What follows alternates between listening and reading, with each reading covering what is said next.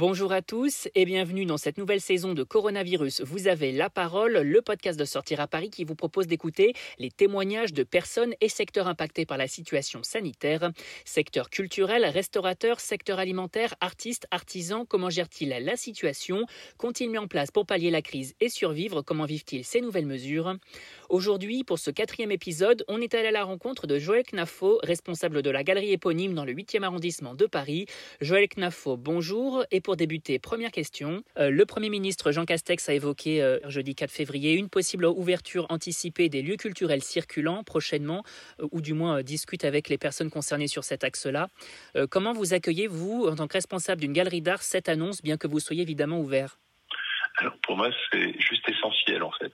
C'est-à-dire qu'on fait partie d'un écosystème culturel et être tout seul à être ouvert n'est pas suffisant en fait. C'est-à-dire que clairement, les gens, lorsqu'ils viennent en galerie, vont aussi euh, faire d'autres activités culturelles. C'est-à-dire que c'est souvent un petit parcours.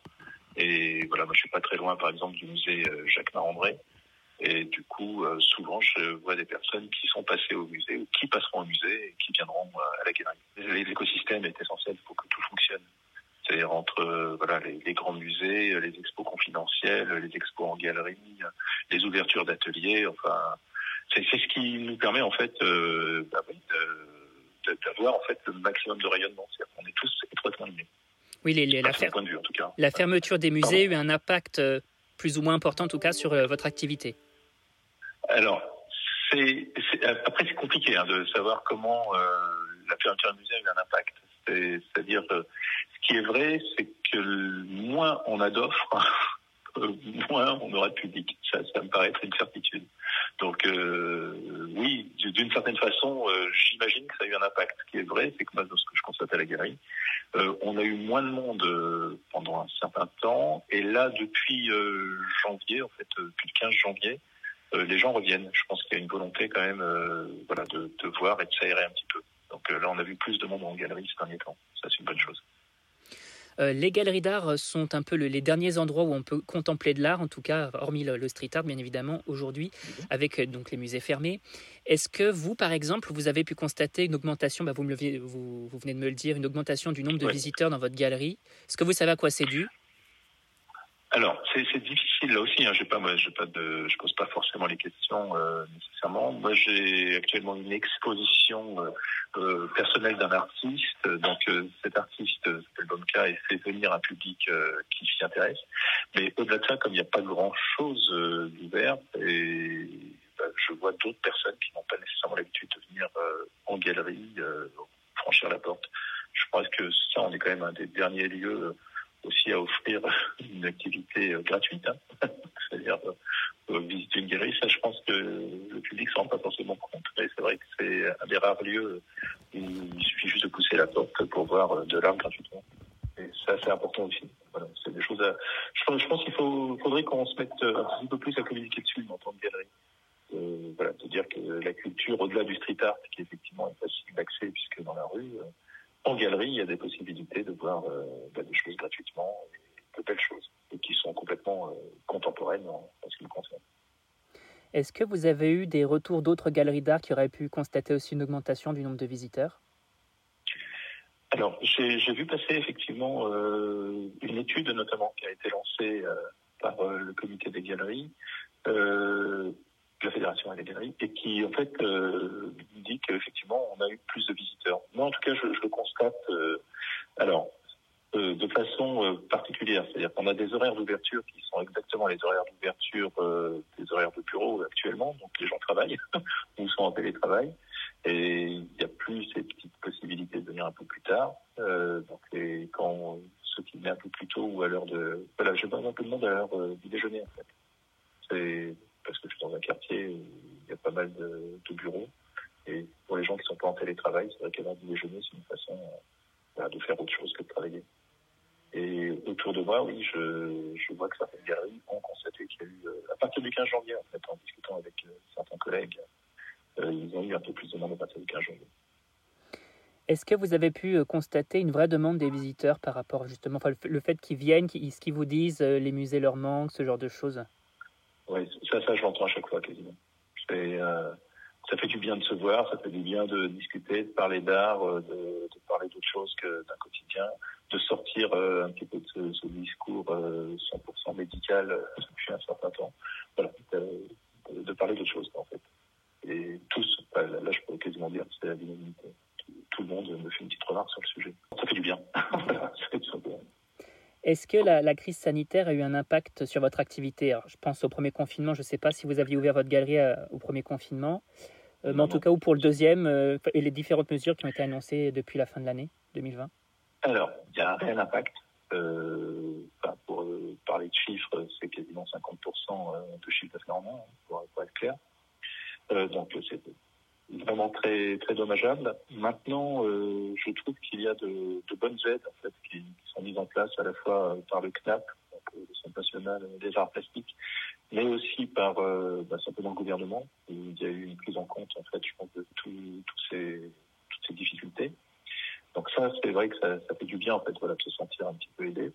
Euh, le, le, vrai problème pour pour nos galeries, c'est qu'on est sur des activités de programmation obligé de prévoir longtemps avant euh, chaque euh, événement. Et là, le manque de visibilité euh, est, terrible parce que ben voilà, on se pose la question est-ce qu'il faut lancer ou pas lancer? Et quand on sait les investissements que représente chaque nouvelle exposition, ben, c'est compliqué. Pour vous donner juste un, ordre d'idée, moi depuis le mois de mars, donc j'ai annulé trois expositions où tout était lancé. Voilà, avec notamment des artistes, enfin un artiste international, donc avec tout ce que ça veut dire en termes de, transport, en termes de, communication, en termes d'encadrement. Enfin, je, je passe, mais c'est assez terrible. Euh, et c'est des expositions euh, qui peuvent pas avoir lieu parce qu'un artiste qui vient de l'étranger, bah, actuellement, ça voyage pas beaucoup. voilà. En l'occurrence, c'est un américain. Et, voilà, j'ai eu deux autres expos avec des artistes pour le coup euh, français, euh, annulé également, mais c'est très compliqué de reprogrammer. Donc, euh, et là, en ce moment, reprogrammer une exposition, c'est, euh, à mon avis, euh, on est parti pour un mi-mars au mieux, mi-avril de façon plus sûre, pour avoir euh, de nouvelles programmations qui Et justement, par rapport aux artistes, est-ce que vous avez pu discuter avec eux sur, cette, sur, sur l'impact qu'ils auraient pu avoir aussi euh, par rapport à cette crise? Est-ce qu'eux, ils ressentent aussi la même, euh, le même impact que vous en tant que galeriste sur, sur cette crise? Alors, euh, oui. Euh, oui, oui, oui. L'impact est relativement important. Euh, il faut quand même se rendre compte qu'effectivement, euh, ben, vendre des œuvres d'art, c'est source de revenus, mais c'est aussi ce qui leur permet euh, de développer des projets. donc, il y a, à mon avis, là, quatre projets qui sont reportés, voire annulés pour certains. Alors beaucoup d'autres, parce que je travaille beaucoup avec des artistes issus de la scène urbaine, donc du street art, ont vu leurs commandes maintenues. Et ça, été la bonne surprise. Donc beaucoup de collectivités locales ont maintenu les commandes d'œuvres d'art public, ce qui leur a permis voilà, de, de, garder la tête de l'eau et de continuer à, voilà, à patienter pour que il y ait de nouvelles expositions en galerie qui leur permettent de retrouver un niveau conforme à ce qu'ils avaient avant. Mais ça, c'était vraiment, oui, ça a aussi été un, bon point parce que voilà, on peut toujours voir les côtés négatifs, mais les côtés très positifs, c'est que de commandes ont été maintenues. En tout cas, c'est le retour que j'ai eu de beaucoup d'artistes. Est-ce que Internet n'a pas permis aussi justement de mettre en avant votre, votre, votre, collection, en tout cas les œuvres que vous exposez pour justement pour la vente? Est-ce que ça a été aussi un, un, un, un, ouais. un vecteur de, de, Alors, sur, la, sur, la, sensibilisation et sur, non, sur la vente? Clairement, excusez-moi, clairement en fait, c'est Internet euh, est devenu essentiel dans, dans le modèle euh, économique, euh, en tout cas sur 2020. Euh, alors moi, ça faisait quelques temps déjà, bien avant euh, la première, bien avant mars 2020, j'avais déjà développé pas mal le e-business sur les ventes. simplement, on vend pas la même chose en ligne que en galerie. Et puis, accessoirement, lorsqu'on vend en ligne ne fait pas notre travail de médiation.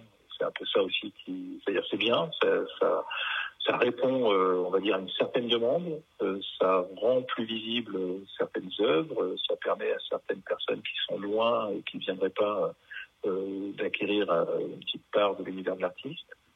Mais euh, voilà, il n'y a pas tout le travail de médiation, c'est-à-dire que voilà, toutes ces petites choses qui se cachent, qu'on peut raconter, les petites anecdotes, les petites histoires, eh ben, elles sont plus là.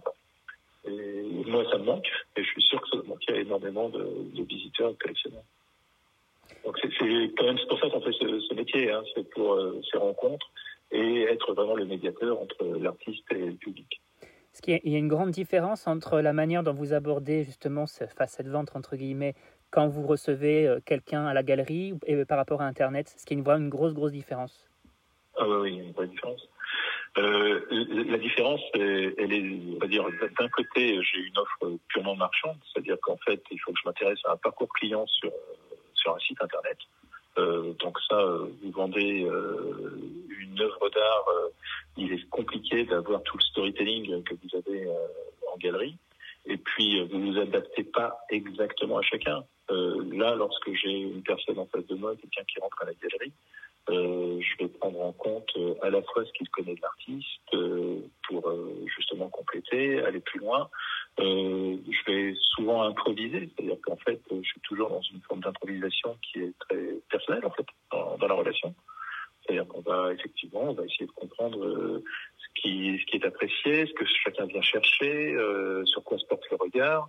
Euh, éventuellement, justement, euh, en faire tomber les premiers freins qu'on peut avoir face à œuvres, euh, raconter au-delà de ce qui est visible, parce que chaque œuvre, il y a ce que vous voyez, mais il y a ce que vous ne voyez pas, euh, et qui peut être raconté, euh, voilà, parce que vous avez cette connaissance, vous avez la relation avec l'artiste. Donc vous avez en fait toute cette capacité finalement à, à, aller au-delà. Et même si je voulais raconter ça sous forme, allez, on va dire de podcast, pour prendre le bon exemple, euh, je, je, raconterais ça très différemment, c'est-à-dire déjà de façon euh, tel que moi je le vois, pas tel que l'autre personne m'aura permis finalement de lui raconter et même moi de m'ouvrir le regard. C'est vrai qu'on a besoin en fait de l'autre pour aller beaucoup plus loin finalement dans œuvre et pour parler encore de plus près de artiste. Pour en revenir aux, artistes, est-ce que cette crise, ça n'a pas été également un moteur de, la création? Est-ce que c'est une chose que vous avez constatée? C'est peut-être trop tôt pour, pour, euh, pour le constater je, pense qu'il y a en tout cas beaucoup de questions qui, qui se sont posées, euh, notamment euh, pour euh, continuer à exister. C'est-à-dire qu'on parle de, de, vente en ligne, mais il n'y a pas que ça pour, pour exister. Euh, je vois, nous, on a monté pas mal d'expositions en 3D, en 3D par exemple, euh, qui ont permis de donner à voir autrement les, les œuvres. Euh, on essaie de décoder, là on a créé pas mal de petits films, on essaie de décoder des œuvres d'art justement, essayer d'aller un petit peu plus loin, ce, dont je parlais tout à l'heure en termes de médiation. C'est voilà donc, du coup ça donne une autre façon euh, d'appréhender l'œuvre et les artistes font la même chose. Je vois des artistes en fait aller un petit peu plus loin dans, leur communication, mais souvent ils ont besoin d'être accompagnés quand même. Euh, donc on est là aussi pour voilà, essayer de, de, à leur donner une existence, même s'ils ne sont pas euh, moins visibles en galerie en ce moment, ou dans les, dans les musées. Euh, comment voient-ils l'avenir de leur activité, ces artistes? Et vous, après, que, comment vous voyez votre activité euh, à l'avenir? Moi, je pense qu'il faut se poser la question euh, profondément, en fait, euh, aujourd'hui, du, alors, je, je, vais commencer par moi et puis après, oui, bien sûr. à mon avis des artistes. C'est en fait, euh, je peux se poser la question du, du point de vue service, c'est-à-dire qu'est-ce qu'une galerie aujourd'hui peut apporter à un artiste, en, en sachant qu'on a accès à peu près aux mêmes outils, c'est-à-dire qu'on peut être présent via les réseaux sociaux, via Internet. Euh, on, on, a en fait des, des fichiers de collectionneurs qui, qui, se rejoignent, etc. Donc en fait, euh, c'est assez compliqué. Euh, enfin, ou plutôt c'est pas compliqué, mais il faut vraiment se poser la question en quoi finalement euh, une galerie a une véritable valeur ajoutée? Alors, elle va être euh, liée notamment à notre capacité à connecter avec des institutions, à connecter avec euh, de, des collectivités locales, à connecter euh, ben voilà, avec un certain nombre du ou à l'international aussi, c'est-à-dire amener les artistes plus loin que là où ils peuvent aller tout seuls. Mais avec les réseaux sociaux, et les artistes l'ont bien compris, ils sont aujourd'hui extrêmement visibles.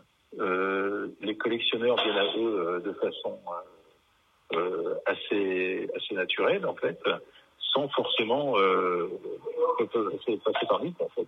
Donc voilà, il faut montrer que finalement notre rôle est toujours réel, présent, et voilà, qu'on peut vraiment leur apporter quelque chose. Quel avenir vous voyez, vous, pour le secteur culturel en 2021 ah, Moi, je suis optimiste. Hein. je, pense que je pense qu'il va y avoir une soif de revenir euh, voir des, expos et, de,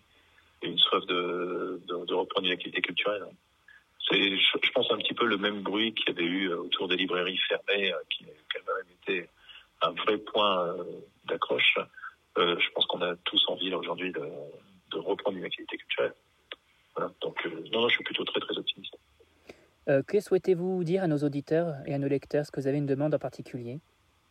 Ben, En fait, euh, ne pas hésiter, alors euh, je reviens au niveau des galeries, mais ne pas hésiter à franchir la porte des galeries. Souvent les portes sont fermées, il faut sonner, ça peut paraître un petit peu délicat, on peut avoir peur d'être jugé, mais c'est exactement en fait l'inverse qui se passe donc on est à l'intérieur. Il y a des gens qui sont là pour vraiment décoder, créer le lien, et c'est notre rôle en fait. Donc euh, voilà, c'est démystifier euh, finalement. Euh, on sait, on sait pas, peu importe. Si quelque chose accroche, faut oser, oser rentrer.